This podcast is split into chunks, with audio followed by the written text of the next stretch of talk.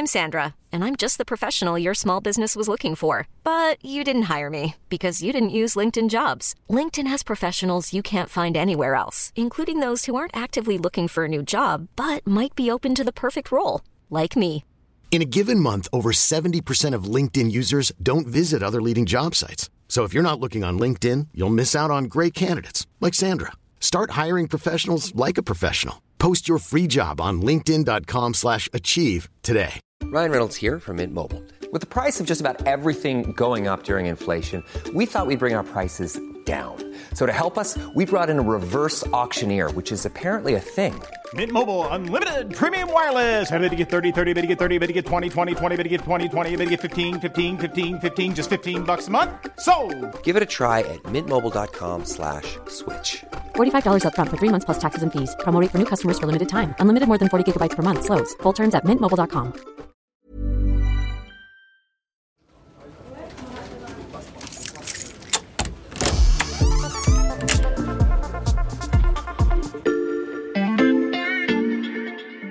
Salut, c'est Charlotte Baris. Bienvenue dans l'armoire de la loupe. Cette semaine, vous allez tout comprendre sur Le Sud global. Les pays du Sud global. Un Sud global. Ce qu'on appelle le Sud global. Le Sud global. le Sud global. On va parler géographie et diplomatie. Alors j'ai fait appel à Charles Aquet, chef du service Monde de l'Express. Salut Charles. Salut Charlotte. Le Sud global, où est-ce qu'on le situe sur une carte? Ben, En fait, c'est pas très facile à, à situer sur une carte. On peut pas. Ça correspond pas à une zone. Ça correspond pas à une force politique propre. Mhm. En fait, il n'y a même pas de, de vraie définition. C'est une notion qui concerne principalement les pays dits du Sud, ceux qu'on appelait avant les pays émergents. Mhm. Le Sud global, ça regroupe des pays qui ne se reconnaissent pas forcément dans le monde un peu bipolaire qui se constitue, c'est-à-dire la, la rivalité entre les États-Unis et la Chine. Mhm. Là-dedans, tu peux retrouver des pays comme l'Inde, comme le Brésil, comme l'Arabie saoudite, comme la Turquie aussi, certains pays d'Afrique subsaharienne. Pour eux, il n'y a pas forcément cette rivalité entre le bien, les démocraties occidentales, qui font face au mal et au totalitarisme, notamment chinois. Mhm. Pour eux, c'est pas vraiment ça. On peut dire quand même qu'ils partagent une sorte de d'éthos commun, qui est une certaine défiance vis-à-vis de l'Occident. C'est un peu leur seul point commun, parce que sinon, c'est un ensemble qui est vraiment, vraiment très hétérogène. Ce Sud global, ça peut faire penser à un autre concept, celui des pays non alignés pendant la guerre froide? Oui, c'est vrai. Ils sont un peu les héritiers de, de ce mouvement. Mhm. Simplement, les, les non-alignés, ils ne voulaient pas vraiment choisir leur camp.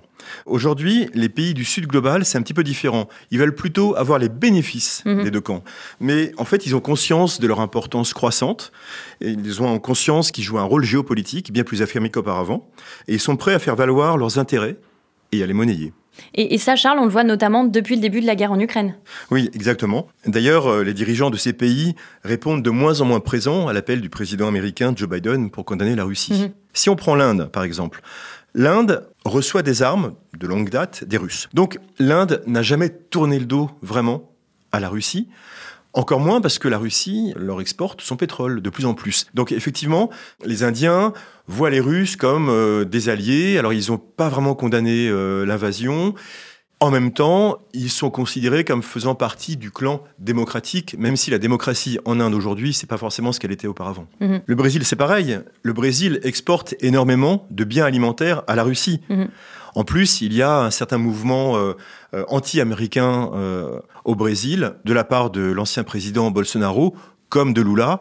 Et pour beaucoup de, de ces États, en fait, euh, il faut bien voir qu'ils considèrent ce conflit russo-ukrainien et russe contre l'Occident, par procuration, comme une sorte de guerre d'Européens, dont ils subissent de plein fouet les effets collatéraux, que ce soit pour l'explosion des coûts énergétiques, mais surtout pour le coût des céréales. Mhm. D'ailleurs, les Européens et les Occidentaux, de façon générale, auraient tort de sous-estimer ce mouvement. Mais il faut quand même se rappeler que lors du vote de l'ONU, le 23 février 2022, qui demandait le retrait immédiat des troupes russes, il y a quand même 39 pays qui ont voté contre la résolution ou qui se sont abstenus, Mhm. ce qui représente la moitié de la population mondiale, soit plus de 4 milliards de personnes. Ne pas sous-estimer le Sud global, ça veut dire que ce groupe de pays pourrait représenter une menace pour l'Occident? C'est pas vraiment une menace, mais plutôt une remise en cause.